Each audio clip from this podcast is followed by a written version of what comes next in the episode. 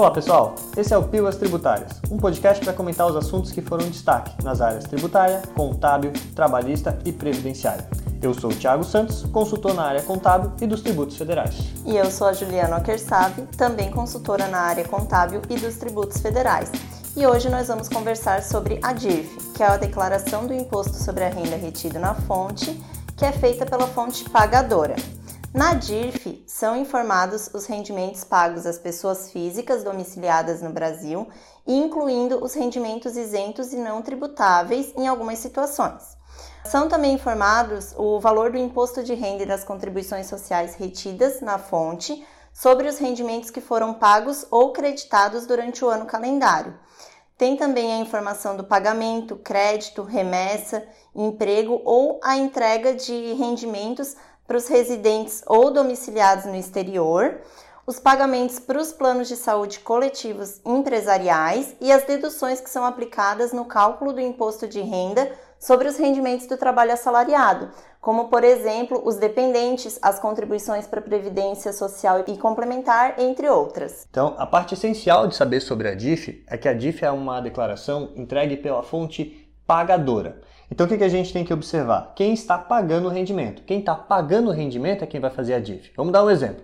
Se a ITC Consultoria contrata uma outra empresa para fazer, vamos supor, um serviço de advocacia, em tese esse serviço vai ter retenção de imposto de renda, lógico, se o prestador não for optante do Simples Nacional, né?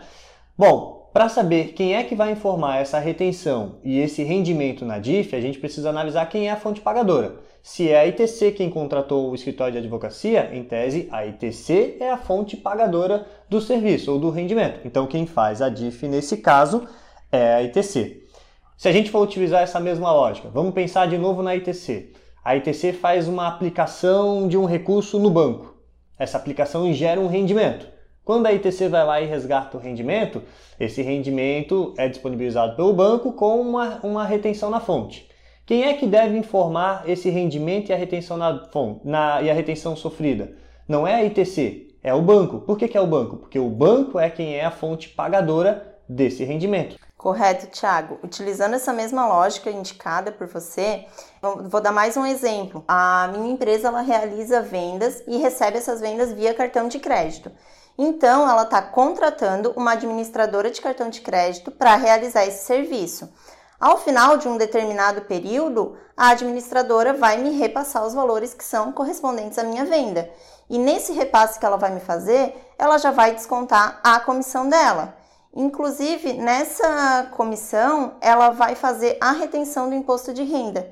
Então, por essa lógica que você falou, a minha empresa é que está pagando a comissão para a administradora de cartão de crédito. Mesmo que seja a administradora que esteja fazendo essa retenção, que é o que a gente chama de autorretenção, sou eu que sou a fonte pagadora. Então, eu que tenho que informar na minha DIRF esse pagamento. Então, gente, já falamos então que a DIRF é uma declaração da fonte pagadora. Então, sempre que você tiver na dúvida, quem deve apresentar a DIF, olha quem é que está pagando o rendimento. Não importa quem está fazendo a retenção, mas quem está pagando o rendimento. É claro que assim, não é qualquer pessoa jurídica que vai fazer a entrega da DIF. A gente tem uma regra de obrigatoriedade. A regra principal de obrigatoriedade é o seguinte: está obrigado à entrega da DIF a pessoa física ou jurídica que durante o ano calendário fez algum pagamento ou crédito com retenção de imposto de renda ou retenção das contribuições sociais, PISCO, FINS, CSLL. E esse é um ponto importante. Percebam que eu falei pessoa física ou jurídica. Então a DIF não é uma obrigação acessória só de uma pessoa jurídica. Pode acontecer de uma física entregar. Exemplo, eu sou um empregador doméstico e na hora que eu pago o salário para minha empregada doméstica, eu faço a retenção de imposto de renda. Eu, pessoa física, como empregador, sou obrigado a entregar a DIF. Por quê? Porque eu fiz um pagamento para alguém com retenção de imposto de renda. Isso mesmo, Tiago. Também vale ressaltar que tem outras situações que mesmo que a fonte pagadora ela não tenha feito a retenção dos tributos, ela fica obrigada à entrega da DIRF. Uh, a gente pode citar nesse caso as pessoas físicas e jurídicas que fizeram um pagamento ou uma remessa para uma pessoa física ou jurídica do exterior, referente a rendimentos de qualquer natureza, seja aluguel, juros sobre, é, juros sobre capital próprio ou juros e comissões em gerais, lucros e em geral, lucros e dividendos, entre outros rendimentos. Também estão obrigados à entrega os sócios ostensivos da SCP. Isso aí, Ju. E já que a gente já está falando sobre a regra de obrigatoriedade, é importante a gente falar do MEI, que é um questionamento bem comum na consultoria, né? Todo mundo pergunta, ah, o MEI está obrigado à entrega da DIF? Em regra geral, se ele fizer algum pagamento ou crédito com retenção de imposto de renda, até porque MEI não faz retenção de contribuições sociais, só imposto de renda, ele estaria obrigado à entrega da DIF. Qual é a situação mais comum que o MEI tem onde gera retenção de imposto de renda? É a comissão que ele paga para a administradora de cartão de crédito. Mas aí tem uma dispensa na legislação. Se a única coisa que o MEI pagou durante o ano, se o único rendimento que o MEI pagou durante o ano foi a comissão da administradora de cartão de crédito, ele está dispensado da entrega da DIF. Agora, se ele estiver fazendo algum outro pagamento, além da comissão de cartão de crédito, que tenha retenção de imposto de renda, aí ele é obrigado à entrega da DIF, né, Ju? Isso mesmo. Então, para exemplificar o que você falou, Tiago, no caso de um MEI, ele, além da comissão para a administradora de cartão de crédito, ele também contratou um serviço de uma outra pessoa jurídica. A gente pode aqui citar o serviço advocatício que você tinha já mencionado anteriormente. Nesse serviço, ele pagou a retenção do imposto de renda. Então, esse MEI, ele fica obrigado a entregar a DIRF.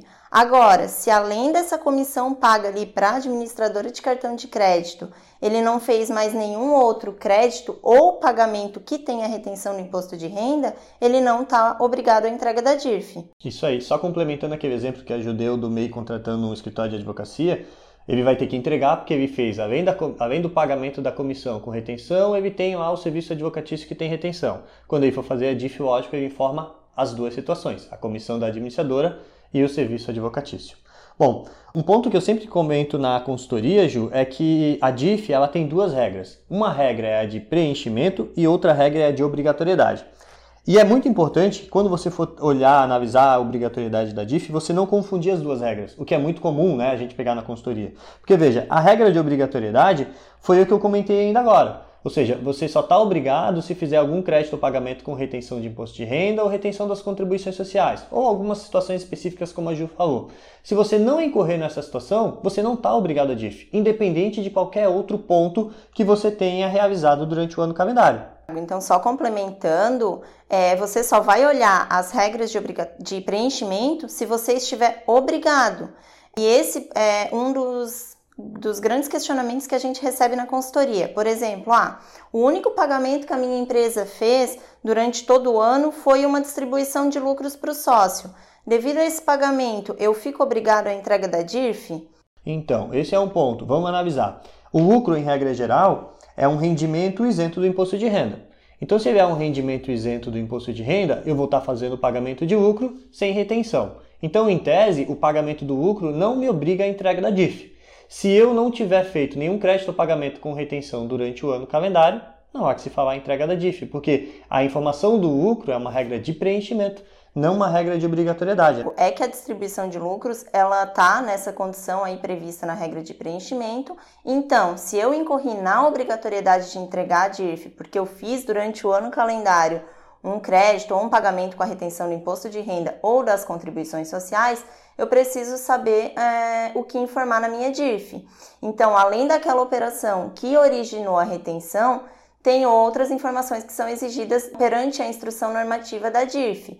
E uma delas é a distribuição de lucros acima de R$ 28.559,70. Então, é, num exemplo de que um sócio, ele fez, a empresa fez uma distribuição de um milhão de reais de lucro para o sócio, eu só vou informar essa distribuição se eu estou obrigado à entrega da DIRF. Caso Isso. contrário, eu não entrego, Isso eu aí. não informo. Então, se, por exemplo, eu fiz um pagamento com retenção para o funcionário, além desse pagamento com retenção ao funcionário, eu também vou informar essa distribuição de lucro acima dos 28 mil. Agora, se eu não fiz nenhum outro crédito ou pagamento com retenção, só fiz distribuição de lucro, pode ser uma distribuição de um milhão. Não há que se falar de entrega da DIF nesse caso. Se quiser entregar de forma facultativa, até pode, mas não é obrigado. Outra dúvida que é bastante recorrente na consultoria é sobre os funcionários. Ah, o funcionário sofreu retenção somente um mês do ano, mas eu paguei rendimentos para ele em todos os outros meses. O que, que eu vou precisar informar na DIF? Somente aquele mês o rendimento que ele teve a retenção ou eu vou informar todos? Nesse caso, é só importante ressaltar que você vai informar na DIRF todos os rendimentos que foram pagos para ele no ano e não somente o que teve de retenção. Perfeito. Agora que a gente já falou, Thiago, de quem deve entregar a DIRF e do que deve ser informado na DIRF, a gente pode falar um pouquinho do prazo de entrega da DIRF. É porque foi variado, foi mudado várias vezes esse mês, né, Du? Exatamente. Então, para as situações normais, o prazo de entrega é até o último dia útil de fevereiro de cada ano. Aí, o que você falou ali da, da alteração do prazo é que inicialmente a Receita ela divulgou no calendário de vencimento das obrigações acessórias do mês de fevereiro a data de entrega para o dia 25 de fevereiro. E depois a própria Receita Federal lá no site publicou é, uma notícia alterando a data do dia 25 para o dia 28 de fevereiro. O que fez muito sentido, né? Porque imaginamos, dia 28 de fevereiro, muita gente estaria em carnaval. Poxa, Quer coisa melhor do que você sair para curtir o carnaval e ficar no seu escritório fazendo DIF? Não precisa de coisa melhor, né? Então é um presente que a Receita Federal está dando aí para todos os contadores, para que você fique no, durante o carnaval do dia 28 no seu escritório fazendo a DIF de quem ainda precisar. Bom, por que, que é importante a gente falar do prazo normal, que essa dia 28 é só o prazo normal? Porque quem tem situação especial, e olha que essas últimas duas semanas a gente tem pego muita questão sobre isso, quando a sua empresa passa por situação especial, a entrega da DIF não é dia 28 ou último dia útil de fevereiro do ano seguinte. O grande caso é para quem foi extinto. Se a minha empresa foi baixada em, março, em sei lá, agosto de 2021, eu não tenho até fevereiro para entregar a DIF, eu tinha que ter entregue até o último dia útil do mês seguinte. Então, sempre que você baixa uma empresa, você tem que entregar a DIF até o último dia útil do mês seguinte. Exceto, lógico, no caso da baixa ser ocorrida em janeiro, que aí você tem até o último dia útil do mês de março previsto na legislação. O prazo também é importante, né, Gil? Porque se você entregar a DIF, lógico, fora do prazo, você vai estar sujeito a multa. Qual é a multa da DIF? Ela é 2% por mês calendário, uh, limitado a 20% sobre o total de imposto de renda retido na fonte, informado na declaração, mesmo que esse imposto já tenha sido pago. É claro que essa multa ela tem uma redução de 50% se você entregar antes de qualquer procedimento de ofício e de 25% se ela for apresentado dentro do prazo da intimação. Ela reduz em 25%, não é 25%, tá, gente? Cuidado. Exatamente, Tiago. Cabe lembrar também que para a DIRF tem a aplicação de multa mínima. Ela é de 200 reais para as pessoas físicas e para aquelas pessoas jurídicas ou inativas ou optantes pelo Simples Nacional. E para os demais casos é de 500 reais. O DARF para pagamento da multa, ele já vai ser entregue no momento da transmissão ali da tua declaração. Então, quando você for imprimir, você vai imprimir o recibo, a notificação de lançamento e o DARF. E aí também tem a aplicação de multa de 20 reais para cada grupo de 10 informações omitidas ou incorretas em caso daí de fiscalização. Mas é lógico que você está ouvindo o podcast, está tomando todos os cuidados para entregar a DIF dentro do prazo, com todas as informações necessárias, você não vai ficar sujeito a essa multa, né? Então, nem vamos falar muito sobre a multa, porque eu sei que é algo que não vai ser exigido de você. Bom, pessoal, então aqui a gente finaliza o nosso Pílulas Tributárias. Obrigado a todos que nos ouviram e aguardamos vocês no próximo programa. Até, Até mais. mais.